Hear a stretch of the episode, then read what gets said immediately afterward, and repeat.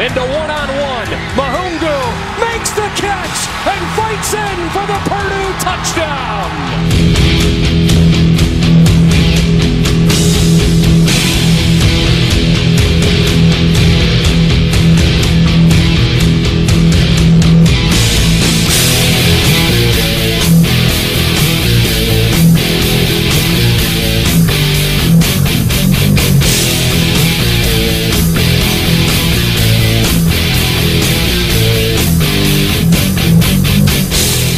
Salut à tous et bienvenue pour euh, cette nouvelle émission euh, consacrée à l'actualité euh, du collège football en partenariat avec le site The Blue Pennant avec aujourd'hui un débriefing des premiers bowls non majeurs qui ont été disputés en cette période de mi-décembre. Euh, Fresno State qui termine en trombe notamment. Euh, on s'intéressera euh, aux bowls majeurs bien entendu qui sont prévus à la fin du mois donc à l'occasion des bowls du nouvel an et puis forcément on fera un focus tout particulier sur les demi-finales des playoffs Alabama, Oklahoma, Clemson, Notre-Dame. Euh, que du lourd donc euh, au cours de cette émission. Et puis euh, alors on n'aura pas de chronique demandée programme cette semaine mais on aura une chronique tout aussi importante puisque actualité oblige on s'intéressera notamment à la première vague du National Signing Day ce qu'on appelle sobrement la Early Signing Period donc les périodes de signature du mois de décembre qui euh, depuis l'année dernière nous intéresse tout particulièrement donc on s'intéressera euh, aux vainqueurs et aux perdants de cette première vague de recrutement en compagnie du rédacteur et fondateur du site The Blue Pennant, Morgan Lagré. Salut Morgan. Salut Yellow, bonjour à tous. Alors j'ai dit, comme souvent, on a un programme assez copieux. On va commencer crescendo en s'intéressant notamment au premier bowl non majeur qui a été disputé. Euh, C'est parti tout de suite pour la première partie.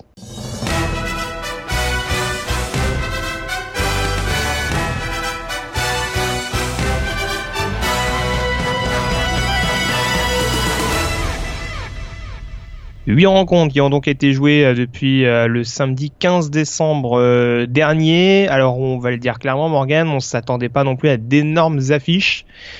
Très peu d'équipes du Power 5 qui jouaient. En l'occurrence, il y avait que Arizona State qui disputait le Las Vegas Bowl contre Fresno State. Et tu vas nous en dire un petit mot tout à l'heure, mais on a peut-être un sentiment un petit peu mitigé sur ces sur ces différents bowls qui ont été joués.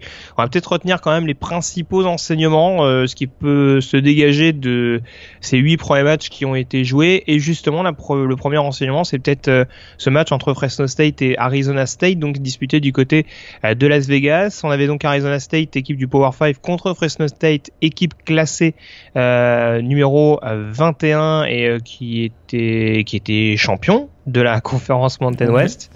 Euh, victoire donc euh, des Bulldogs 31 à 20 avec un jeu au sol qui a été euh, assez inarrêtable pour les joueurs de, de Jeff Tedford. Ouais, inarrêtable. Et puis la, la Pac-12 hein, qui démarre comme elle avait fini sa saison de bowl l'année dernière. Le sud par, surtout. par, ouais, par une bonne petite défaite.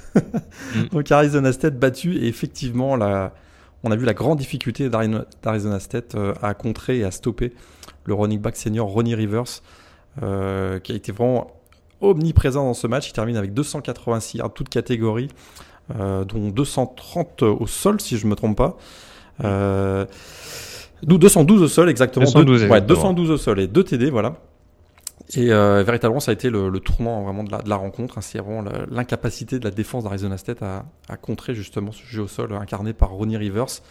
Et finalement, on a revu euh, le même style de jeu euh, qu'on avait vu de, Fresno State en finale de, conférence Mountain West face à Boise. Ils ont été très performants donc euh, au sol et ils ont su aussi être également opportunistes en défense parce qu'ils ont réussi un, un pick six de 70 yards hein, réussi par le defensive back Antula Kelly qui a en première- dans, le, dans le premier carton d'ailleurs qui a donné beaucoup de momentum à cette équipe. Ils ont eu un petit trou d'air en début de, de deuxième mi-temps, si je me souviens bien, avec euh, notamment euh, trois drives consécutifs où ils ont perdu la possession du ballon, mais vraiment du côté d'Arizona State, on a, incapable d'en profiter. Et, euh, et malgré la bonne performance, encore une fois, de Eno Benjamin, qui, d'ailleurs bat le record du nombre de yards au sol de l'université Arizona State sur une saison, bah, malgré sa, performance, Arizona State a fini la, la- saison par une défaite. Une bonne saison quand même d'Arizona State de manière générale. Euh, le départ de Todd Graham, euh, remplacé par Herm Edwards, avait été assez contesté. Puis finalement, ils finissent quand même avec euh, un bilan de, de 7-6 qui passe si mal que ça.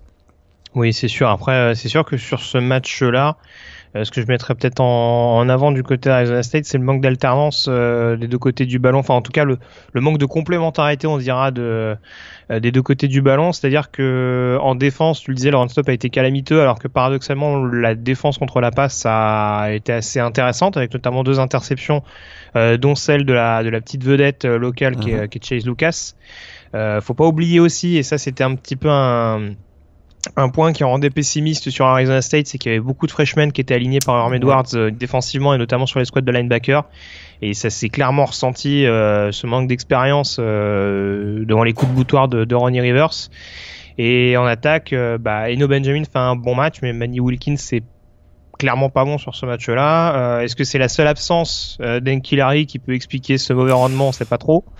Mais en tout cas, euh, va falloir trouver des solutions assez vite pour les Sun Devils parce que là, euh, à la passe, certes, on a été capable de s'appuyer de temps en temps sur Brandon Ayuk, mais c'était un petit peu euh, mince, je dirais, pour clairement réussir à prendre à, défaut cette défense contre la passe des, Bulldogs. Ouais, t'as raison. C'est sûr qu'ils n'avaient pas ce, poids en profondeur hein, de Nkilari. Et ça, on l'a beaucoup ressenti face avec un des defensive backs en face qui ont vraiment très très bien joué la zone face, à, face au receveur d'Arizona State. Alors le deuxième enseignement important euh, de cette période de bowl, c'est aussi et surtout, c'est un peu notre notre belle histoire de la saison. Euh, UAB qui remporte le premier bowl de son histoire, les Blazers vainqueurs donc du Boca Raton Bowl euh, face à Northern Illinois, large victoire d'ailleurs 37 à 13 de la part des joueurs de Bill Clark. Ouais, et quelle fantastique hein, fantastique histoire, ils finissent aussi pour la première fois de leur histoire avec 11 victoires.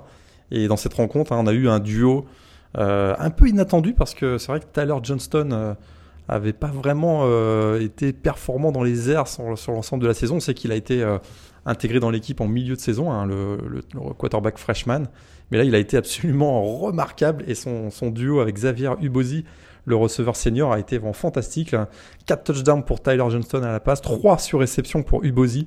Et ça, ça a vraiment fait basculer le match en, faveur de UAB, qui vraiment, encore une fois, tu l'as bien dit, une super belle histoire ce programme qui, on le sait, avait été, euh, avait été même fermé en 2014 et qui avait finalement euh, redémarré il y a deux ans.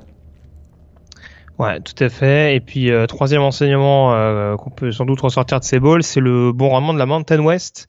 Alors certes, San Diego State, euh, alors la Mountain West et la Sun Belt, on va dire, qui, qui, ont été les conférences les plus en vue en ce début de, de campagne de bowl. Deux victoires, une défaite pour les deux conférences, si je sais compter.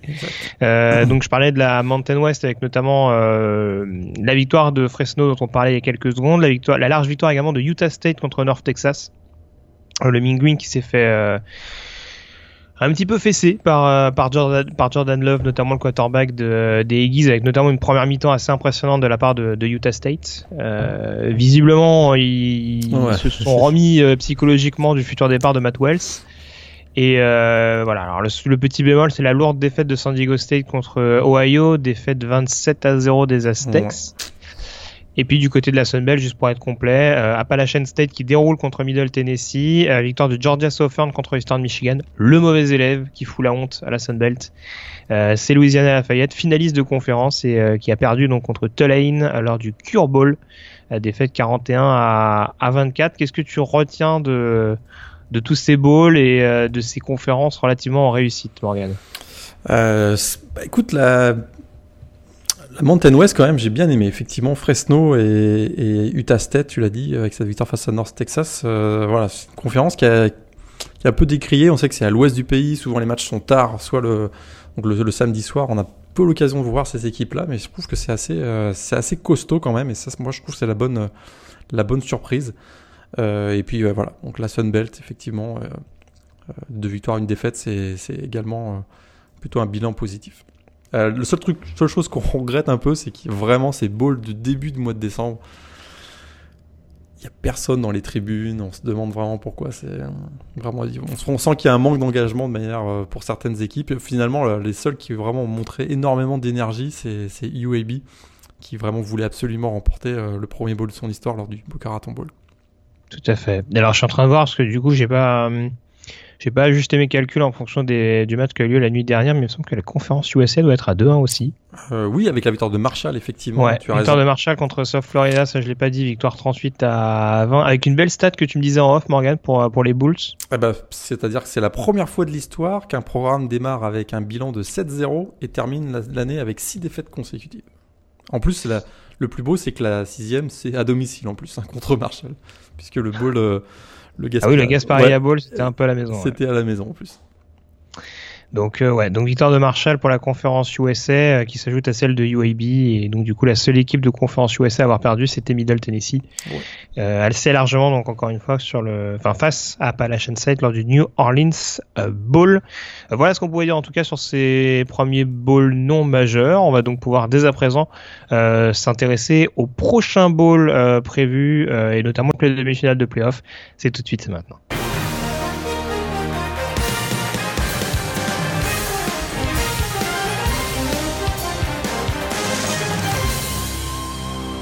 Alors, je cherchais une formulation, mais on peut plus ou moins les appeler les, les bowls du Nouvel An, même s'ils jouent pas tous le 31, le 31 décembre, vous allez vous en rendre compte. Euh, à commencer justement, on, on va le faire un petit peu par ordre chronologique, euh, par ce match du 29 décembre prochain euh, à 18h heure française, le Chick-fil-A Pitch Bowl. Euh, qui se déroulera du côté du Mercedes-Benz Stadium d'Atlanta entre euh, le numéro 7 Michigan et le numéro 10 euh, Florida. Match qu'on a vu il y a pas si longtemps que ça d'ailleurs, parce qu'il me semble que c'était le match d'ouverture de la saison passée entre les deux équipes. Ouais, au AT&T Stadium Darlington, absolument. Et on avait eu un beau spectacle offensif, si ma mémoire ne me fait pas défaut, avec beaucoup de de- d'interceptions et de pick six. Exact. 33-17, victoire de Michigan. Donc euh, petite euh, petite revanche à prendre du côté de Florida, ça peut être en bonne voie puisque euh, on, y viendra sûrement euh, régulièrement au cours de cette émission, mais il y a cette petite mode euh, qui s'installe concernant les futurs joueurs, euh, les futurs draftés euh, de boycotter les balls. Là, du côté de Michigan, euh, va y avoir de la, va y avoir des, joueurs importants absents.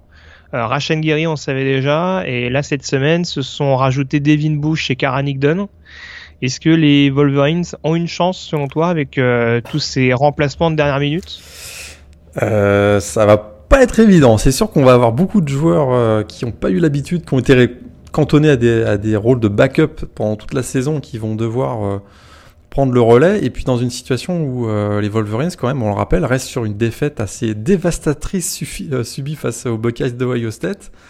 Donc c'est vraiment ce pitch ball euh, contre Florida, c'est vraiment l'occasion de se racheter, je trouve, pour, pour terminer la, finalement une bonne saison euh, sur une bonne note. Et effectivement, beaucoup d'absents euh, à des postes clés en plus sur la ligne défensive. Devin Bush qui est quand même le, un des, des joueurs majeurs du, du second rideau défensif. Là, il y a alors le, le running back numéro 1, donc Carrington qui sera absent. Euh, ça fait beaucoup et on va surtout, sur- surtout euh, compter sur, euh, sur le bras de Shea Patterson, le quarterback, et de, et de ses deux receveurs, sur ces deux, les, ces deux receveurs Nico Collins et Donovan People-Jones. Et du, côté de Florida, on est donc troisième de la division SEC S cette année. Et bon, fait une bonne saison, je trouve, hein, quand même. C'est une des équipes qui a le plus progressé, euh, au moins collectivement. hein. C'est une, voilà, une attaque qui est encore en apprentissage avec des, des nouveaux schémas, mais qui a fait quand même euh, beaucoup mieux que l'an dernier, puisque on se souvient qu'en 2017, ils avaient fini avec 22 points de moyenne. Là, ils finissent avec euh, presque 35 cette année. Oui, oui, non, ce sera clairement une équipe à prendre. Bon, après, il y a toujours la fameuse polémique. euh, Est-ce qu'on aurait dû avoir un Michigan-Kentucky plutôt qu'un Michigan-Florida Ça, ça peut. Je rappelle que les Gators sont un peu perdus à domicile contre les Wildcats. Ça, Mais- ouais, ça a été la grande, le grand débat, effectivement. Voilà. Donc, euh, mais c'est sûr que c'est un match qui paraît extrêmement ouvert. Alors, je pense que ça l'aurait quand même été avec les joueurs présents du côté de Michigan, parce qu'il y a grosse défense à Michigan, mais il y a aussi grosse défense à Florida, avec peut-être des joueurs un petit peu plus jeunes.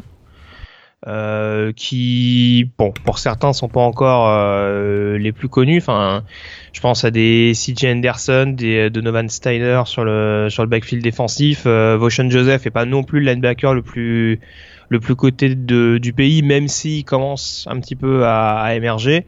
Euh, David Rees également, bien sûr, sur le, sur le milieu du, du poste de linebacker. Donc, euh, il y, a également de quoi faire déjouer euh, cette, euh, cette attaque de Michigan qui, quoi qu'on en, quoi qu'on en dise, est quand même pas extraordinaire euh, cette année. C'était pas une année, même avec un chez Patterson, un petit peu mieux que ce qu'on avait pu voir ces dernières années au poste de QB à Ann Arbor. Euh, c'est pas forcément une attaque hyper explosive. Et c'était malgré tout une attaque, euh, j'insiste quand même là-dessus, qui s'appuyait énormément sur Karen Dunn, sur son côté hyper physique. On va se retrouver avec Chris Evans. Alors j'ai mis en avant ce, ce, ce match-up là comme facteur principal. Je sais pas ce que toi t'en penses, Morgan. Euh, Chris Evans contre justement euh, le run-stop de Florida et notamment les, les deux linebackers stars euh, euh, que sont Reese et, et Joseph. Mais c'est vrai qu'après j'ai du mal à identifier vraiment une, une, grosse grosse menace du côté de, du côté des Wolverines parce que même ouais. offensivement un Nico Collins ou un People Jones ne sont pas été les plus irréguliers non plus. Ouais effectivement et je te rejoins un peu ça va être le je dirais même la, la ligne offensive hein, des Wolverines qui a, mm. face à la force de frappe finalement du front seven des 14. Hein, on sait que Michigan a, a, souffert énormément face à face aux Buckeyes. Euh, une défense des Buckeyes retrouvée à l'occasion de, de game. Et c'est un peu le même type de défense hein, agressive que qui voilà qui va se présenter face à face à Michigan dans ce dans ce match. Et je dirais que c'est peut-être la clé parce que effectivement des Jacky Polite et des Jabari Zuniga qui sont des gros pass rushers, mais qui également travaillent très fort sur le run stop. Effectivement, avec un Chris Evans qui va devoir porter le ballon entre 20 et 25 fois dans le match à peu près, ça peut être la clé. Effectivement, si Chris Evans trouve pas le rythme et si la ligne offensive trouve pas rapidement euh, le rythme, ça peut vite tourner du côté de Florida. Une équipe, en plus de Florida, qui, euh, qui provoque beaucoup de turnover. Hein. C'est une des équipes euh, défensivement qui a, produit, qui a produit le plus grand nombre de turnovers cette année, presque deux par match. Donc ça pourrait euh, une interception, un fumble ou euh, ça pourrait tourner assez vite en faveur de Florida et avec tous les absents qu'on a cités du côté de Michigan, je suis pas sûr que ce soit une équipe qui serait capable de renverser une situation qui démarrerait mal dans le match. Et offensivement du côté de Florida, alors j'avais analysé un autre match-up également, je sais pas ce que t'en penses, euh, Taylor contre Chase Winovich. Ça ouais. peut être quand même quelque chose d'assez intéressant. Ouais. Qu'est-ce qu'il faut attendre de la part de Philippe Ray Franks, qui a été également un petit peu sur courant alternatif exact, en 2018 C'est exactement ce que dire. D'un match à l'autre, il peut être euh, fantastique comme passer complètement à travers, mais de manière générale, il a quand même progressé, je trouve. Et, euh, et il peut compter surtout, hein, ce qui l'aide beaucoup, c'est compter sur le, le duo de, de coureurs, euh, l'amical Perrine et Jordan Scarlett. Et ça, ça l'aide beaucoup. Ça a ouvert beaucoup d'espace. On a vu notamment euh, en fin de saison un Van Jefferson qui a, qui a beaucoup apporté. Et également, euh, on a vu Freddy Swain aussi qui a été capable de, réussir des touchdowns importants dans la, dans la red zone. Donc je dirais, on va assez vite voir je dirais l'état de l'état psychologique de Felipe Franks en, début de match. S'il si, si réussit à prendre un peu confiance avec des quelques big plays, euh, il peut il peut sortir un gros gros match. On sait qu'il a la capacité de le faire. C'est sûr. Et puis alors, ce qui va être intéressant aussi, c'est que du côté de Michigan, on citait euh, deux trois cibles importantes là du côté de Florida. Euh, c'est sûr qu'il n'y a pas forcément. Alors, tu parlais de Van Jefferson à raison. Euh, qui est dans une bonne période, mais c'est vrai qu'il y a une menace qui peut venir absolument de, partout, euh, outre les joueurs que tu as déjà cités. Un joueur comme comme Stephens, j'ai oublié son nom, comme Grimes, comme Cleveland, il y a énormément de cibles malgré tout du côté de cette équipe de Florida. Et même si en face il y a un backfield assez renforcé avec avec des Brandon Watson, des, des Benjamin Long, des Lavert Hill, ça ça peut quand même permettre, ça peut quand même offrir plusieurs soupapes de sécurité à Felipe Franks et ça peut être également important à ce niveau-là du côté des, des Gators. Euh, on donnera nos pronostics tout à l'heure. Euh, on va enchaîner sur les matchs du Nouvel An, justement, 1er janvier à 19h heure française euh, du côté euh, du State Farm Stadium de Glendale dans l'Arizona. Euh, le Fiesta Bowl donc qui oppose UCF numéro 8 à LSU numéro 11. UCF, on le rappelle, invaincu depuis 26 matchs 25 matchs, je me trompe 25 pas. matchs, ouais. ça, ça peut être leur 26e sur, ce, sur cette partie-là. Euh, on se rappelle qu'ils avaient affronté Auburn l'année dernière lors du Pitch Bowl euh, à Atlanta. Ils rejouent une équipe de la SEC en bowl majeur. Est-ce que pour toi ça peut passer euh, pour les Knights qui on le rappelle, ne joueront pas sans Mackenzie Milton forcément. En tout cas, c'est vrai que l'an dernier, on leur avait pro promis l'enfer contre Auburn et t'as bien fait de le rappeler, ils avaient gagné hein, le pitch ball 34-27 euh, et puis cette année, ils peuvent rentrer dans l'histoire avec une seconde saison euh, invaincue. Tu l'as dit, euh, ils sont privés donc de Mackenzie Milton. Euh, ça va être quand même je pense que c'est la vraie question pour les, Knights dans ce match, c'est comment ils vont s'en sortir sans Mackenzie Milton euh, face à la puissante euh, défense des LSU. Euh, peut-être un premier élément de réponse, c'est que son backup d'Ariel Mack Jr. a été plutôt très efficace en finale de la conférence AAC contre Memphis avec 6 touchdowns au total. Hmm, Mais voilà, hein, les Knights n'ont pas affronté une défense euh, de la qualité de celle des Tigers tout au long de la saison, et ça, ça va être très clairement le, c'est la grande question de cette rencontre.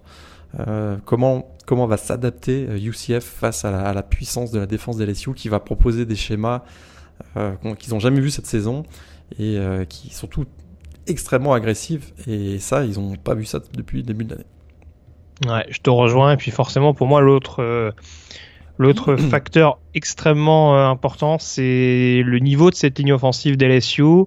Euh, on sait que UCF a pris beaucoup de points malgré tout cette année dans la conférence AAC.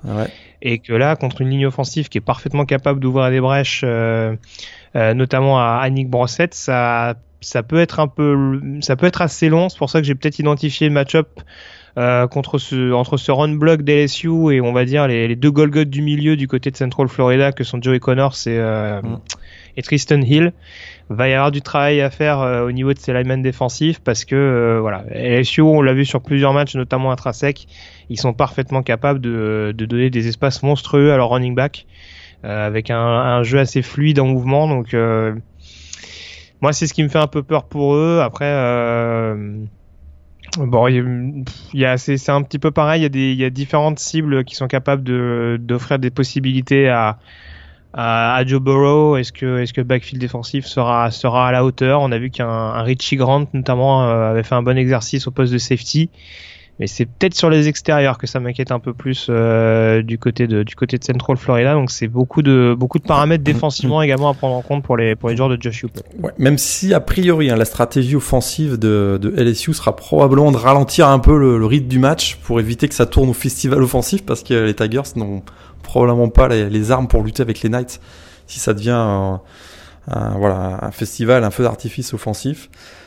Euh, et t'as raison, c'est sûr qu'on va, on va voir sûrement beaucoup euh, Nick Brossette et Clyde Edwards-Zeller, à, mon avis, les deux running backs, parce qu'on va vouloir imposer la puissance euh, athlétique à, UCF et faire un espèce de rouleau compresseur jusqu'à temps, qu'il craque. Et ça, c'est sûr que UCF, voilà, n'a pas, je répète encore une dernière fois, là, ils n'ont pas joué des équipes aussi physiques que LSU tout au long de la saison. Et va, on va voir comment cette équipe va réagir. Mais je répète encore, c'est ce que je disais tout à l'heure en intro, on disait la même chose contre Auburn l'an dernier, et finalement ils s'en étaient très très bien sortis. Oui, oui, c'est euh, sûr. Euh, c'est peut-être élément quand même pour la défense de, LSU. Euh, il y a l'absence de Greedy Williams et de Kristen Fulton quand même au niveau des postes de cornerback, et ça, ça pourrait jouer en faveur de UCF. On, pourrait peut-être jouer un petit peu plus en profondeur en allant chercher des, voilà, des, des cornerbacks ou des defensive backs un peu plus jeunes du côté des LSU. C'est sûr. Ouais, parce que Carrie Vincent et, euh, et Terence Alexander, c'est parce qu'il a été plus rassurant cette année du côté de, du côté de Louisiana State en, en l'occurrence. Mais belle, belle opposition de style en effet entre le gros jeu au sol des LSU et le jeu un peu plus aérien de, de Central Florida. On reste sur les balls du 1er janvier avec à 23h en direct de Pasadena en Californie le Rose Bowl qui opposera donc euh, le numéro 6 et champion de la Big Ten Ohio State au numéro 9 et champion de la Pac-12 Washington. Euh, les deux déçus, j'ai envie de dire, les deux conférences déçues euh, des playoffs qui se retrouvent malgré tout, les deux champions déçus euh, qui se retrouvent du côté de Pasadena avec donc ce qui sera le dernier match de Urban Meyer à la tête des Buckeyes on peut quand même le dire. Alors, il y aura quelques absents du côté de Ohio State. Je me demande si Mike Weber euh, jouera le ball. Euh, il s'est présenté à la draft il y a quelques jours, mais euh, j'ai pas la confirmation là-dessus. Par contre, a priori, Dwayne Haskins sera bel et bien là, et ça peut être problématique pour les Huskies. Ouais, très clairement. ça, ça va être. voilà, pour moi, c'est tu mets tout de suite le doigt sur la clé de la rencontre. Ça va être la performance de Dwayne Haskins hein, face au backfield défensif bourré de talent de Washington. On en a beaucoup parlé tout au long du podcast cette année. Euh, voilà, on peut citer donc les les 4 ou 5 joueurs qui composent ce backfield défensif qui seront euh, en grande partie des joueurs qu'on va retrouver le dimanche dans la NFL. Euh, on a Taylor Rapp, le, free safety, avec à côté de lui Joe McIntosh, l'autre safety, et poste de, cornerback. On a Byron Murphy, Miles Bryant et Jordan Miller, des joueurs vraiment qui fonctionnent très très bien ensemble et qui, on le rappelle quand même, lors de l'Apple Cup, ont littéralement... ont vraiment, enfin, en tout cas, limité à 150 yards l'attaque de feu de Washington State l'attaque air raid. Donc c'est un petit peu le, la même opposition qu'on va avoir, même si c'est pas d'inspiration air raid du côté de, des Buckeyes. On est quand même très agressif dans la, dans la spread offense. Et c'est voilà, Washington avait réussi à contrer l'attaque de Mike Leach, donc de Washington State. Ils vont tenter de refaire la même chose face à l'attaque qu'on a vu beaucoup plus explosive en deuxième partie de saison du côté de Ohio State. Et euh, notamment, voilà, le match face à, face à Michigan en, témoignait. Même la deuxième mi-temps face à Northwestern avait été en finale de conférence Big Ten avait été aussi euh, très impressionnante.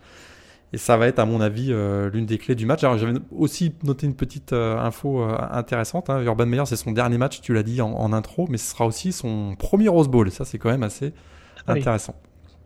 Très bien, bah écoute. Oui, il me semblait qu'Ohio State n'avait pas joué aussi depuis un petit moment. Je me demande si le dernier, c'est pas contre euh, Oregon? Oregon, ouais. Avec Terrell Pryor? Ouais, ça remonte effectivement, début des années 2000, 2010. Ouais. Ouais, donc euh, à surveiller. Et puis euh, forcément, on parle de l'attaque d'Ohio State contre la défense de Washington. ce qui permettra aussi, surtout à Washington, de rester dans le coup, c'est Miles Gaskin. Contre un run-stop qu'on a souvent décrié cette année du côté d'Ohio State, qui a montré de meilleures choses, notamment contre Michigan. Là, les coéquipiers de Draymond Jones ils vont sans doute, euh, on va dire, détenir une clé euh, importante, euh, puisque si stop Gaskin, il y a de fortes chances qu'Ohio State s'impose selon moi. Ouais, on a vu que dans l'absence de Gaskin, notamment face à California, si je me souviens bien, c'est une équipe de Oregon, ça leur a fait défaut aussi. Ouais, voilà, sans Gaskin, c'est un peu le métronome hein, de l'attaque, parce qu'il aide beaucoup Jack Browning à équilibrer effectivement cette attaque. Euh, donc de Washington et Miles Gaskin. Euh, il sort, un gros match face dans l'Apple Cup aussi. Euh, il avait été aussi décisif en finale de la Pac-12. Donc je suis, d'accord, effectivement. On, a beaucoup noté dans l'émission cette année que Ohio State avait de la difficulté à, contrer les, gros jeux au sol. on se souvient que des équipes comme Maryland, Nebraska avaient gagné beaucoup de beaucoup de sol. Donc effectivement, je te rejoins ça va être un élément crucial de la performance de Miles Gaskin du côté de Washington. Si Washington veut effectivement remporter son, ce, Rose Bowl, euh, dont euh, c'est leur première participation depuis 2001 d'ailleurs, du côté de Washington. Tout à fait. Ah bah c'était à l'époque de Marquez Touya Sosopo. Touya Sosopo, exactement. Ah très bien, tu vois. On sent eh, le, Rose Bowl, que, que de matchs inoubliables et, et de joueurs qu'on n'oubliera jamais. Euh, et puis dernier bowl, euh, alors ça ce sera dans la nuit euh, du 1er au 2 janvier, donc à 2h45 heure française, le Sugar Bowl qui se disputera du côté du Mercedes-Benz Superdome. à New Orleans en Louisiane, Georgia numéro 5 qui affronte Texas numéro 15, deux équipes finalistes de leur conférence et deux équipes déçues sur la dernière marche. Alors, je sais, moi, ça, m'a fait quand même un petit quai de voir Texas en, en bowl majeur, vu l'exercice un petit peu irrégulier qu'ils ont eu euh, tout au long de la saison. 9-4. Euh, on va avoir une équipe de Georgia un peu énervée, peut-être. Légèrement. de par le scénario euh, de la finale de conférence sec. Euh, qu'est-ce qui, qu'est-ce qui, alors, on, on, va poser la question à l'envers. Qu'est-ce qui peut, euh, comment dire, pousser à l'optimisme si on est fan des Longhorns? Boire, boire, beaucoup de bière avant le match, à mon avis, ça, je plaisante. bah, ça Mellinger quand même. Écoute, regarde, face à, face à Oklahoma euh, euh, en milieu de saison, donc en Red River Rivalry, il avait été quand même assez décisif et on voit qu'il est capable de porter son attaque, un vrai leader. Et je crois que c'est encore une fois, ça va encore être une fois la clé du match. Hein, lui face à la vitesse hein, de la défense des, des, Bulldogs. Et puis on va surtout, euh, il va être finalement à un, élément majeur d'un des duels aussi qui va, que j'attends avec beaucoup d'impatience, c'est les, deux receveurs de, des Longhorns, euh, Lil Jordan Humphrey et euh, Colin Johnson, face au backfield défensif de Georgia, avec un DeAndre Baker notamment, avec un Richard LeCount qu'on a vu aussi en finale de, de conférence sec, un J.R. Reed. Moi, j'attends de voir ça. Ça va être, à mon avis, la clé du match si, euh, si ces deux receveurs euh, au gabarit assez énorme réussissent à, prendre le dessus sur le backfield défensif de Georgia. Texas a peut-être une petite chance parce que sinon, tu l'as bien dit en intro, euh, Georgia est assez énervé d'avoir été écarté des playoffs, surtout après avoir mené 10 points dans le quatrième carton contre Alabama. Donc ça risque d'être difficile pour Texas sinon. et, puis, et puis moi ce qui m'inquiète c'est que alors du côté de Texas on, on charriait un petit peu Oklahoma parce que la défense était bonne. Il y a des playmakers, je trouve, au niveau du backfield défensif. Euh, en effet, des Caden, des Stearns, des, Brandon Jones, des Chris Boyd. Il y a des joueurs qui sont capables éventuellement de d'un petit peu freiner l'attaque aérienne, de maîtriser un temps soit peu euh, Michael Hartman, euh, Riley Ridley et compagnie. Ce qui me fait un peu plus peur, c'est le run-stop et la manière dont ils vont être capables de gérer ou pas euh, le duo d'Andre Swift et euh, Elijah Holyfield. Euh, on, on, l'a souvent dit cette saison, mais c'est un peu le, revival du, du duo euh, Nick Chubb, euh, Sonny Mitchell. on a de nouveau un, jeu one punch au niveau de l'attaque au sol et je suis pas convaincu que sur la durée, la défense de Texas sera capable de vraiment freiner efficacement cette attaque de Georgia. Euh, tu l'as mentionné plus d'une fois également offensivement. On sait que Jake Fromm est quand même très souvent euh, propre. Dans les matchs d'un tel enjeu mhm. et là aussi euh, avec une ligne de Georgia qui reste jeune mais qui progresse correctement et, et qui est parfaitement capable de libérer des brèches euh, ou de laisser du temps à son quarterback. Encore une fois, ça me fait un petit peu peur. Donc, euh, on, ça donne un petit indice sur ce que je vais miser tout à l'heure, et je pense que tu me rejoins un petit peu là-dessus. Mais c'est vrai. ah, peut-être une question qu'on peut se poser sur ce match-là, c'est est-ce que c'était la rencontre la plus déséquilibrée selon toi? Euh, ouais, au niveau du ouais, au niveau euh, du talent et on va dire des, match-ups directs, euh, je dirais oui. Je dirais oui. Mais oui, probablement. Sur les 4 balls du Nouvel An, je dis je suis, je suis, un peu d'accord. Mais d'un autre côté de Texas, il y a un beau réservoir de jeunes. Et je serais pas surpris d'ailleurs qu'on retrouve ces deux équipes en, en demi-finale des playoffs l'an prochain ou, ou, dans deux ans. Euh, oui, oui c'est fort possible. Mais cette année, je suis d'accord, au niveau du talent, il y a quand même un déséquilibre assez, assez important. Bon, en tout cas, on donnera nos pronostics euh, tout à l'heure. Avant de s'intéresser aux demi-finales de playoffs et euh, aux quatre premiers donc du classement, on va faire un petit détour par le National Signing Day pour s'intéresser à la Early Signing Period. C'est parti tout de suite.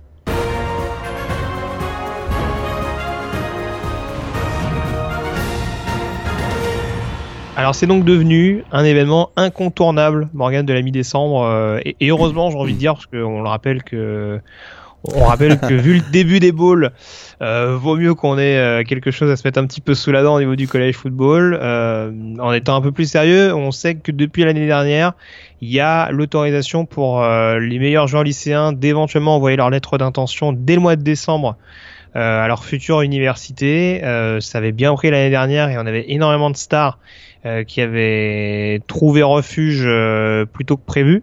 En tout cas, qui avait l'assurance, en tout cas, de, de, recevoir un scholarship plus rapidement que prévu. Euh, là, en l'occurrence, on a encore eu une édition 2018 euh, assez animée. Et on va, on va identifier notamment les, les principaux euh, gagnants et éventuellement les perdants de cette période de, de cette première vague de, de recrutement, parce qu'il y, y, en aura une deuxième officiellement, donc qui sera prévue au début du mois de février. Exact. Euh, traditionnellement, c'est le deuxième mercredi. Premier mercredi, ouais. Premier, mercredi, de, février, ce sera le 6 février cette année. Voilà. Et alors justement, euh, dis-nous tout. Qui, euh, qui s'est distingué? Quels sont les, les, trois programmes que tu citerais comme euh, principaux vainqueurs de cette période de recrutement? Ouais, Tout avait commencé finalement un petit peu en avance samedi, même si c'est vrai que c'était pas encore une lettre de signature, mais on avait vraiment lancé cette période de recrutement avec l'annonce du prospect 5 étoiles Kayvon Thibodeau, hein, qui avait finalement, qui s'était engagé avec Oregon.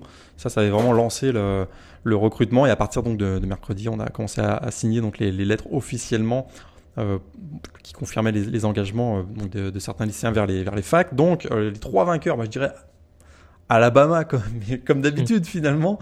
Mais quand même, on avait un, un petit petit questionnement. On se demandait si Nick Saban avait perdu son mojo hein, au profit de Kirby Smart. Tu te souviens que l'an dernier, euh, c'est Georgia qui avait fini avec la meilleure classe de recrutement. Ça avait mis un terme à une très longue période euh, consécutive où, euh, où, Alabama finalement avait les meilleures classes de recrutement.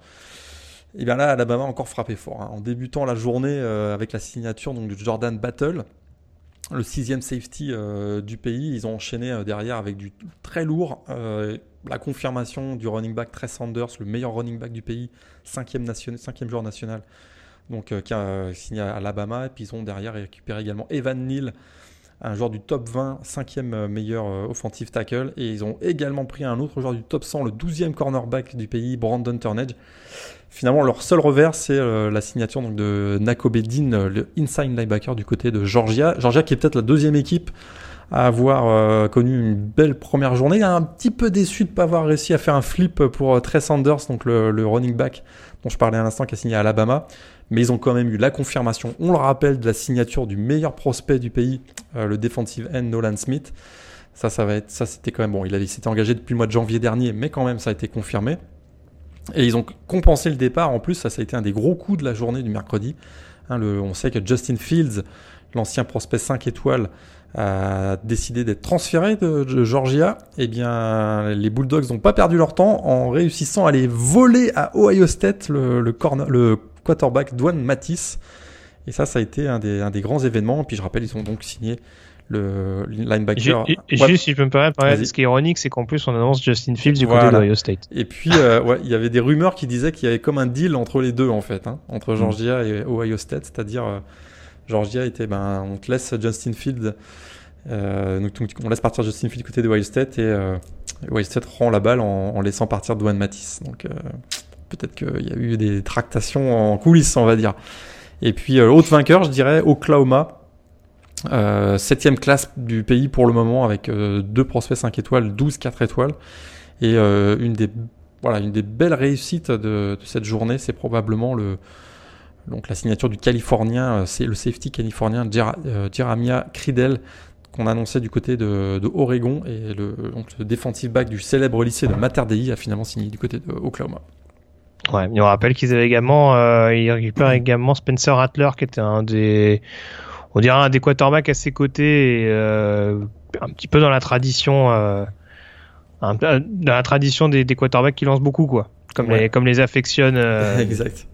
Lincoln Riley. Donc ça c'est pour les trois équipes qui s'en sont le mieux sorties. Les trois équipes qui ont le plus déçu selon toi dans cette période de recrutement? Miami, hein, on se demande qu'est-ce qui se passe un peu du côté de Miami. Ils se sont fait vraiment, ils ont perdu beaucoup beaucoup de joueurs. Est-ce qu'il leur a fait des, des joueurs qui visaient en tout cas? Et trois notamment qui sont partis du côté de euh, voilà du voisin Florida.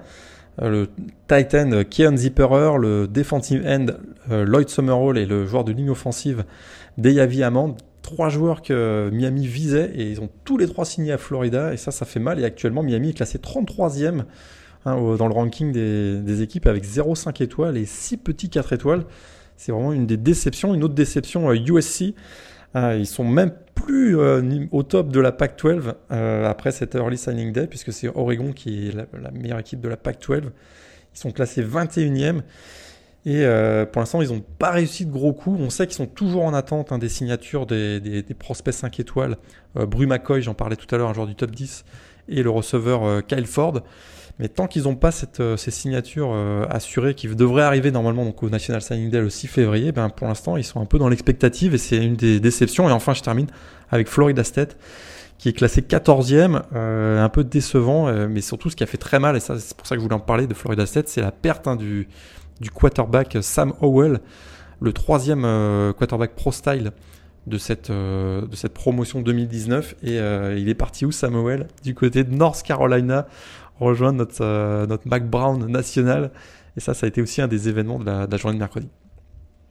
Ouais, et puis euh, alors c'est qui qui voulait C'est pas, j'étais en train de regarder ça en même temps. C'est euh, c'est Georgia qui voulait arracher Jarian Illy à, à Ole Miss? J'avais un doute. Euh, oui.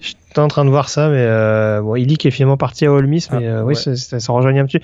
Alors Juste, j'y pensais parce que j'ai vu notre camarade de Goblou FR le, qui, s'occupe du, du compte Twitter français de, de Michigan. Euh, ah il y a quand même quelques recrues intéressantes du côté des Wolverines pendant que j'y pense. Ouais, euh, le safety, euh, ouais. Daxton Hill, là, qui a été volé à, à Alabama, effectivement, prospect 5 étoiles. Bon, volé, on va, on va remettre les choses en perspective. Daxton Hill avait fait son commit à Michigan jusqu'au mois de décembre. Puis il y avait eu une visite à Tuscaloosa où il avait dû être impressionné et il avait finalement annoncé euh, sur un coup de tête qu'il partait à Alabama. Puis finalement, à mon avis, la raison. Euh, finalement, il a retrouvé la raison, on va dire. Il est revenu du côté de, Michigan. Mais comme bah, une belle prise, effectivement, euh, Daxton Hill, donc le, safety numéro 1 du pays. et puis je me permets juste d'enchaîner un petit peu là-dessus, mais du côté des il y a eu quelques prises intéressantes. Alors John Emery, le running back, qui avait annoncé son commit il y a quelques il y a quelques mois déjà, mais qu'il l'a officiellement confirmé donc euh, cette semaine. Et puis Derek Stingley également, qui était un cornerback à ses côtés, joueur de bâton rouge. Troisième joueur euh, national, ouais, super joueur, super, explosif, un joueur un peu à la à la euh, à la Matthew là qu'on avait vu hmm. à la Honey Badger qu'on avait vu il y a quelques voilà, années. Voilà, c'est déjà c'est un joueur très prometteur et puis forcément un cornerback à LSU, on essaye de suivre ça de près assez souvent. Donc euh, voilà, et puis autre prise très importante selon moi, euh, je sais pas si tu allais venir Morgan, mais euh, c'est l'annonce de la signature de Zach Harrison à Ohio State. On sait que c'était un defensive end très très suivi. Je crois que Michigan était notamment sur le dossier. Tout à fait. Ouais, toutes les grosses facs étaient un peu dessus, effectivement. Zachary Et finalement, il reste dans l'Ohio. Euh, lui qui joue à, la Genti Orange High School. Quatrième. Je suis pas un spécialiste de high school, hein, je te le dis tout de suite, mais. Euh, Quatrième joueur national. Euh, un, très très bon joueur, effectivement. il y a d'autres joueurs éventuellement qui t'ont qui t'ont marqué, des joueurs. Euh... Alors, on, parlait des, des, joueurs de ligne offensive, euh, enfin, en tout cas, des, des, joueurs de ligne offensive qu'on peut mettre un petit peu en avant. Kenyon Green, c'est un gros gros nom également au poste de tackle, Texas A&M, tout à fait. Et puis également Wanya Morris, euh, tackle géorgien qui file du côté de Tennessee et qui est extrêmement euh, suivi. Euh, ce qui nous amène justement à d'autres joueurs euh, à suivre d'ici le mois de février, parce qu'en effet, tous les gros prospects lycéens n'ont pas n'ont pas officiellement envoyé leur lettre d'intention. Quels sont les quatre ou cinq noms donc principaux à, suivre d'ici le mois de février, même si tu commençais à en citer quelques-uns tout à l'heure? Ouais, alors c'est sûr que le, celui qu'on attend énormément, hein, c'est Jordan Hazelwood, le, le receveur euh, géorgien qui euh, a priori est promis à Oklahoma, mais il semblerait que Miami soit sur le coup.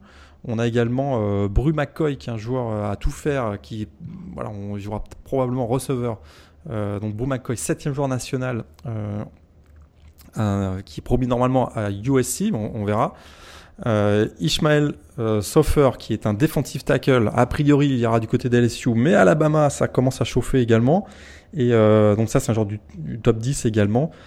Euh, et puis également dans le top 10, on a Darnell Wright, donc, qui a priori devrait aller du côté Tennessee.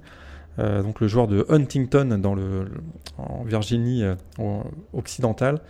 Et donc voilà, qui irait à Tennessee. Mais Alabama, ça chaufferait également un peu. Donc ça, c'est, je dirais que c'est les quatre joueurs qu'il faudra vraiment surveiller. Hazelwood, McCoy, Soffer et Darnell Wright.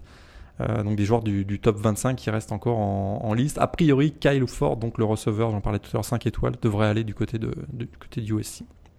Et puis, Très bien. Euh, ouais, dernière petite note, on l'a appris euh, en fin de soirée hier, mais le français Jeffrey Mba a eu une. alors il n'a pas signé encore, mais il a eu une offre officielle de l'université Massachusetts. Donc qui est un lycéen qui joue du côté de Baltimore. et mhm. qui, voilà, qui est donc un, un Français qui peut-être va évoluer en, en FBS l'année prochaine. Tout à fait, ouais. Massachusetts, c'est Minute Med. Alors, c'est toujours indépendant? Euh, Toujours indépendant, effectivement. Ouais. On sait qu'il avait fait des visites du côté de Michigan, notamment. Euh, voilà. Donc, pour l'instant, il a eu une offre officielle de Massachusetts, mais son process de. encore évolué d'ici février. Exactement, d'ici février, absolument. Très bien. Et puis euh, juste, euh, j'y pense que ça me revient là maintenant, mais euh, voilà, souligner également que le jeu au sol c'est important pour James Franklin à Penn State parce qu'on on a eu également deux gros poissons, Noah Kane et, et, Devin Ford notamment qui ont rejoint les Nittany Lions. Exact. Donc voilà, de futurs successeurs de Miles Sanders et de Ricky Slade en l'occurrence. On a fait le tour sur cette première vague du National Signing Day. On peut désormais faire un focus tout particulier sur les demi-finales des playoffs. C'est parti.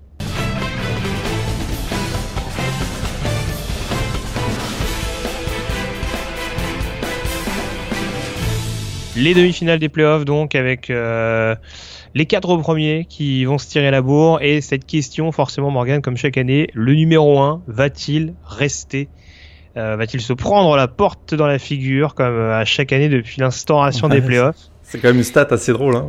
oui. c'est quand même assez incroyable quoi. bah il y a eu c'est la cinquième année des cinquième année des playoffs et les quatre premiers playoffs tu l'as dit le numéro 1 a toujours été battu donc euh, ça rend la chose assez intéressante. On va y revenir au numéro 1 tout à l'heure, puisque là encore on va prendre de manière chronologique, euh, puisque pour la première demi-finale est prévue le 29 décembre prochain à 22h heure française. Ce sera du côté du AT&T Stadium d'Arlington au Texas, euh, dans le dans l'enceinte du Cotton Bowl. Le numéro 2 Clemson qui affrontera le numéro 3 Notre-Dame. Deux équipes invaincues cette saison. Je crois que c'est le seul bowl d'ailleurs qu'oppose des équipes sans défaite. Mmh. Euh, et un match où on va forcément euh, voir un petit peu, on, va essayer d'échelonner un petit peu euh, Notre-Dame. On l'a dit cette saison, il y a eu un calendrier qui était pas forcément hyper simple pour eux.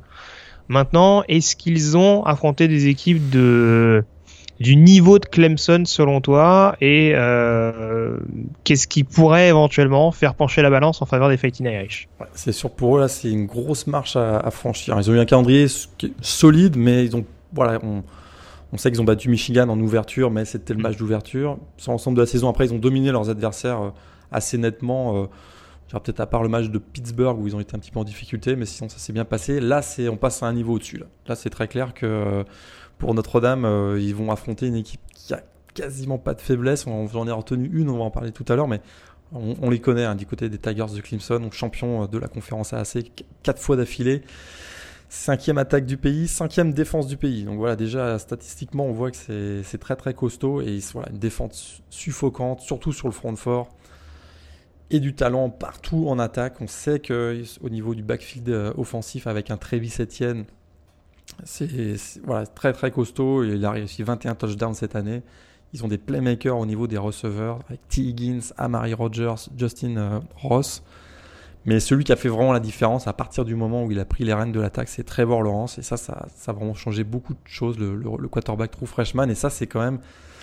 Ça donne beaucoup, beaucoup de, de fil à retordre, à mon avis. Voilà, du côté de Notre-Dame, c'est en plus de gérer la défense, il va falloir contrer l'attaque. Ça, ça va, être, euh, ça va être difficile pour Notre-Dame. Je dirais que la, clé du match pour les, Fighting Irish, ça va être au niveau de la ligne offensive.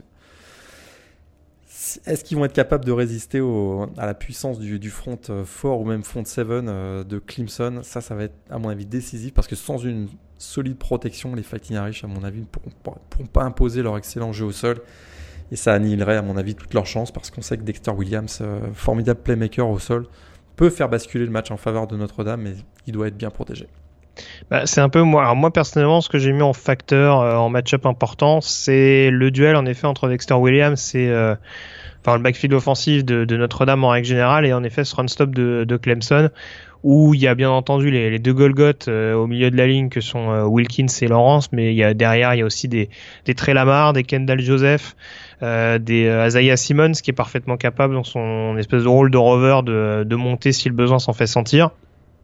Et c'est sûr qu'il va y avoir un comité d'accueil assez important. Et la question, c'est de savoir si euh, Yann Book, qui a fait une très bonne deuxième partie de saison, est-ce qu'il va être capable, euh, avec cette pression-là sur les épaules, de de répondre présent et de permettre à Notre-Dame de se qualifier? Parce que tu citais quelques enfin tu citais des rencontres où ça a été un petit peu compliqué on parle de Pittsburgh euh, je me rappelle de Ball State en début de saison même si en effet ça reste le début de saison ça reste à relativiser j'ai la sensation que cette saison euh, quand ça allait pas pour Notre-Dame, ils ont souvent pu compter sur la défense. Et je me dis que si sur, si sur ce match-là, l'attaque de Clemson est un peu plus forte, en tout cas gagne le match-up, j'ai la sensation que pour l'attaque des Fatinari, ça va être un peu plus compliqué de suivre le rythme. Mais euh... Ouais, tout à fait.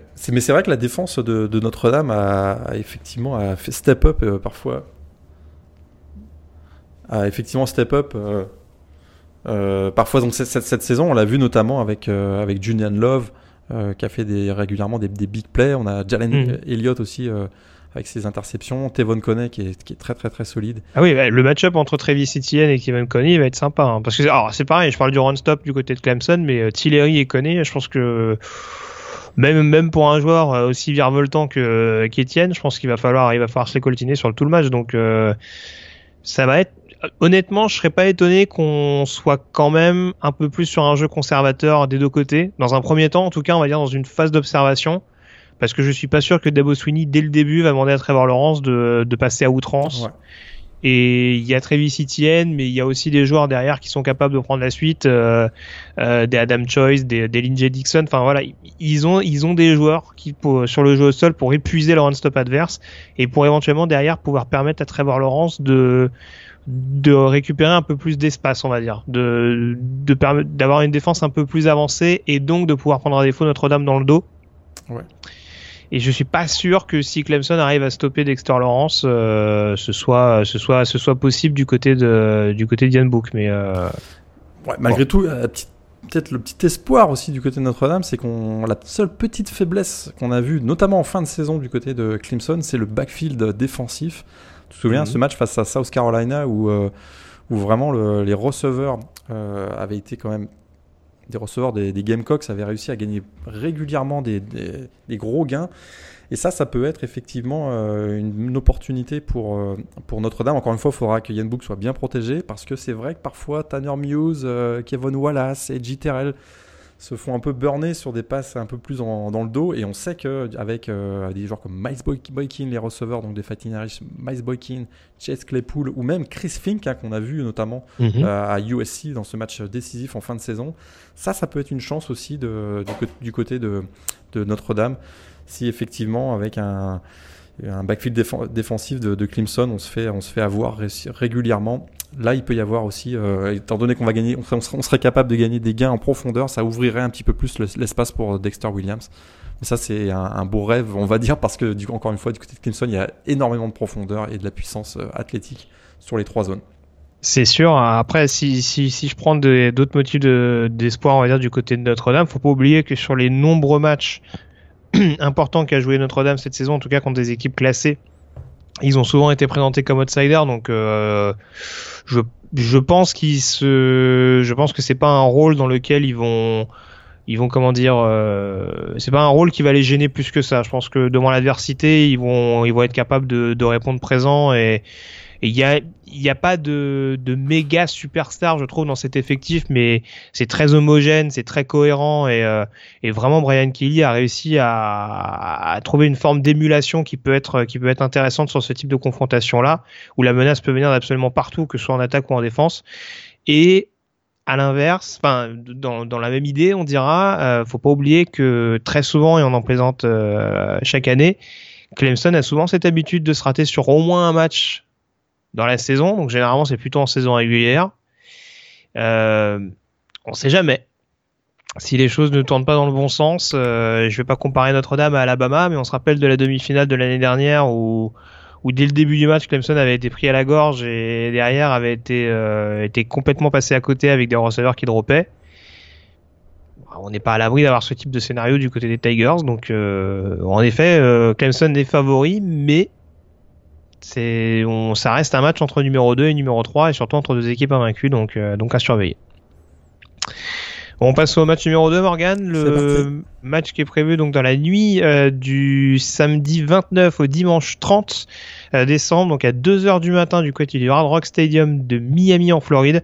L'Orange Bowl qui opposera le numéro 1 Alabama au numéro 4 Oklahoma. Alors, une équipe invaincue sur ce match-là qui est Alabama, équipe a priori extrêmement favorite. Par contre, paradoxalement, on se rend compte qu'Oklahoma, c'est pas forcément une équipe qui réussit souvent à Alabama. Et on va forcément ressortir l'éternel chapitre de Trevor Knight, mais euh, on se rappelle notamment de, ce Sugar Bowl il y a quelques années, où tout le monde voyait Alabama s'imposer et où finalement le Crimson Tide avait été pris à défaut. Effectivement. Euh, est-ce qu'on aura le même scénario? Ça, je suis moins convaincu, mais en tout cas, c'est encore une fois l'opposition entre la meilleure attaque du pays Oklahoma a une défense probablement la plus athlétique du pays, Alabama. On aura aussi un face-à-face entre les deux premiers du scrutin du trophée S-Man 2018, hein, Kyler Murray et Tua Tagovailoa. Et euh, aussi euh, un affrontement entre un coach hein, de légende, Nick Saban, et l'un des plus prometteurs, euh, Lincoln Riley.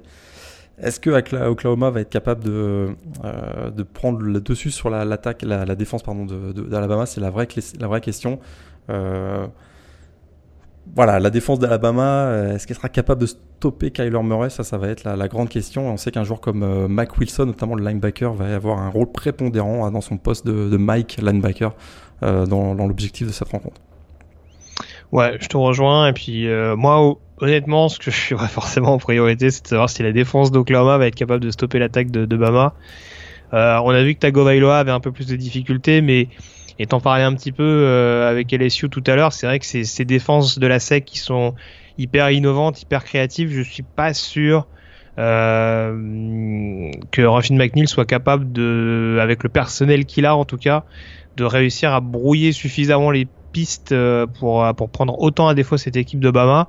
Euh, surtout que forcément on s'arrête sur le jeu aérien. Euh, voilà, si on se rend compte que ça prend pas la bonne direction ou si on a tout simplement envie de protéger Tagovailoa qui est toujours un petit peu incertain, hein, euh, et même si on n'est pas à l'abri d'avoir Jalen Hurst, mais euh, on a également un backfield offensif très fourni du côté d'Alabama qu'on a peut-être un peu moins utilisé, sachant que du côté de Georgia, bah, on avait un run stop capable de freiner tout ça. Contre Oklahoma, on peut avoir déjà un jeu au sol un peu plus un peu plus appuyé, je pense, avec euh, une alternance un peu plus marquée entre Damian Harris, Nate Harris et, Josh Jacobs qui reste sur une bonne finale de conférence. Donc euh, honnêtement, euh, c'est vraiment défensivement que j'ai peur pour cette équipe d'Oklahoma. Donc c'est ce que c'est ce que je surveillerai en, en priorité. Après, pour les match-ups, bon, c'est toujours pareil, mais euh, Cody Ford contre Conan Williams, c'est pas mal comme match-up. Hein. Pas mal aussi, ouais. C'est sûr, c'est sûr que c'est assez déséquilibré dans les match-ups, je trouve, dans cette, dans cette rencontre également. Et ça va être plus une histoire de momentum, à mon avis, du côté d'Oklahoma. Un peu comme il l'avait eu lors du dernier Sugar Bowl, donc lors du Sugar Bowl qu'ils avaient remporté face à Alabama, où effectivement, pareil, c'était la même chose. Au niveau du match-up, ils étaient largement dominés. Mais voilà, euh, ils avaient réussi offensivement à, trouver un momentum et à partir de ce moment-là, c'était parti euh, vraiment à volo du côté d'Oklahoma. C'est ce qu'on va essayer de faire avec, euh, avec un Kyler Murray qui, s'il réussit à trouver le rythme rapidement et, et dans son jeu au sol et on espère aussi que donc Marquis Brown sera, sera rétabli. Hein, qui ça, ça va être un élément important. À partir de ce moment-là, ça, Oklahoma aura une chance dans cette rencontre. Oui, parce que alors c'est vrai que euh, tout à l'heure, bon, euh, je disais, euh, c'est pas, enfin, comment dire, Notre-Dame peut s'inspirer de ce qu'a fait Alabama l'année dernière contre Clemson, même si ce sera pas forcément si facile que ça d'un point de vue personnel. maintenant, je pense que ce sera moins compliqué pour Alabama de s'inspirer de ce qu'a fait Texas, notamment sur le premier, sur la première confrontation contre Oklahoma.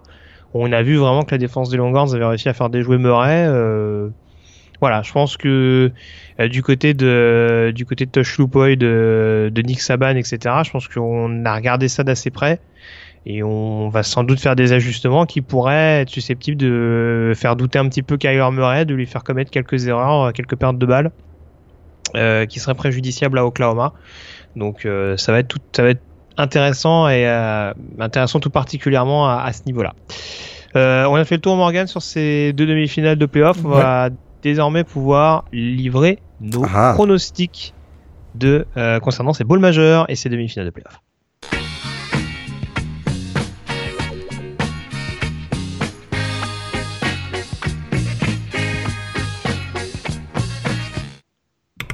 Alors juste avant, si tu me le permets, juste rappeler parce que faut bien faire notre petit point euh, FCS, euh, les demi-finales qui concernent la deuxième division universitaire. Alors Malheureusement, j'ai presque envie de dire pas énormément de surprises. Euh, ça a déroulé pour North, pour North Dakota State contre South Dakota State et euh, le Bison qui défendra une énième fois son titre euh, en finale, donc euh, le 5, tu me l'as déjà dit, mais oui c'est ça le 5, euh, du côté de Frisco face à Eastern Washington. c'est c'est une preview un peu euh, improvisée, mais bon, on peut, partir du principe que North Dakota State va garder son titre euh, de ce que tu en as vu. Ouais, surtout le, match qu'ils ont fait effectivement face à South Dakota State était très impressionnant, une grosse domination et si réédite la même performance, euh, ça va être très compliqué pour Eastern Washington. Est-ce qu'ils vont se relâcher un petit peu parce que voilà, Eastern Washington c'est peut-être moins costaud que South Dakota State, c'est peut-être la seule chance finalement pour Eastern Washington, mais de manière générale ils sont largement favoris pour la finale. Très bien. Bon, la parenthèse étant euh, refermée, on peut s'intéresser donc au pronostic. On va reprendre ça euh, dans l'ordre alphabétique. Euh, alors avec en match numéro 1 sur ces six rencontres, match numéro 1 donc Michigan Florida. On le rappelle, 29 décembre 18h, le pitch ball. Florida. J'y vais avec Florida également. le match numéro 2 donc qui sera prévu le 30 21 euh, à 19h, euh, donc le Fiesta Bowl entre LSU et UCF. J'y vais avec LSU personnellement. Ouais, moi aussi j'y vais avec LSU. Match numéro 3, le 31 décembre également à 23h, le Rose Bowl entre Ohio State et Washington. Ohio State. Trop de, trop de puissance offensive, à mon avis. Ohio State pour moi aussi. Et puis donc euh, le mercredi 2 janvier, à, enfin en tout cas euh, dans la nuit du 1er au 2 janvier, à 2h45 du matin, donc Georgia, Texas dans le Sugar Bowl. Ah, Georgia, ça, va être, ça serait une grosse surprise si Texas réussit à faire tomber Georgia. Donc Georgia. Je te rejoins et j'y vais avec Georgia également. On va voir si on va réussir à se départager sur les demi-finales de playoff. Le 29 décembre, donc à 22h, euh, le Cotton Bowl, Clemson Notre-Dame. Clemson. Trop costaud. pour moi aussi. Et euh, le 30 décembre, en tout cas dans la nuit du 29 au 30 décembre à 2h du matin, donc l'Orange Bowl, Alabama, Oklahoma. Alabama. J'y vais avec Bama. Moi aussi. Bon, écoute, euh, on est unanime en tout cas. Euh, mais attention parce qu'on rappelle que les bowls c'est souvent sujet à, des surprises. On n'en répétera jamais assez. Donc, Exactement. c'est pas parce que les premiers bowls ont été d'un chien monumental qu'il va pas avoir de surprise. Donc, mais là, rassurez-vous à ce niveau-là. Les bowls de la semaine prochaine là vont commencer à être un peu plus, un peu plus serrés. Et puis à mon avis, il y aura des matchs beaucoup plus avec beaucoup plus de suspense que ce qu'on a vu jusqu'à présent. Oui, je pense aussi. J'espère et je pense. bon, en tout cas, on, a fait le tour sur euh, ces différents euh, pronostics. On se retrouvera, on fera en sorte en tout cas de se retrouver au début du mois de janvier, juste avant que tu partes, Morgan. Tout à fait. Euh, juste avant que tu prennes la, la direction de Santa Clara en, Californie euh, pour poursuivre cette finale universitaire pour justement débriefer euh, les différentes rencontres dont on vous a parlé aujourd'hui et puis forcément euh, faire une petite preview de la finale donc pour savoir qui de Clemson, d'Alabama, de Notre-Dame ou d'Oklahoma aura les meilleures chances pour devenir champion national en fonction de ce qu'on aura vu en demi-finale. Merci encore Morgan d'avoir été en ma compagnie au cours de cette émission. On se quitte avec euh, le générique, puisque forcément pas de chronique demandé le programme. Et en tout cas, on se retrouve euh, très prochainement, donc euh, a priori, sans doute pas la semaine prochaine, mais en tout cas dans, dans une dizaine de jours, on va dire. Ouais, entre dans 10-15 jours, on se retrouve pour pour analyser tout ça. Et puis bah d'ici là, passez une excellente semaine avec plein de rencontres NCA au programme et on le rappelle, ça commence très fort à partir du mercredi 26 décembre notamment. Euh, les, premiers, euh, les premières grosses confrontations entre équipes du Power 5. Donc restez connectés avec notamment trois rencontres par euh, jour ou en tout cas par soir. Donc ça vaudra le coup d'être suivi. Salut à tous et à très bientôt. Ciao. Salut à tous.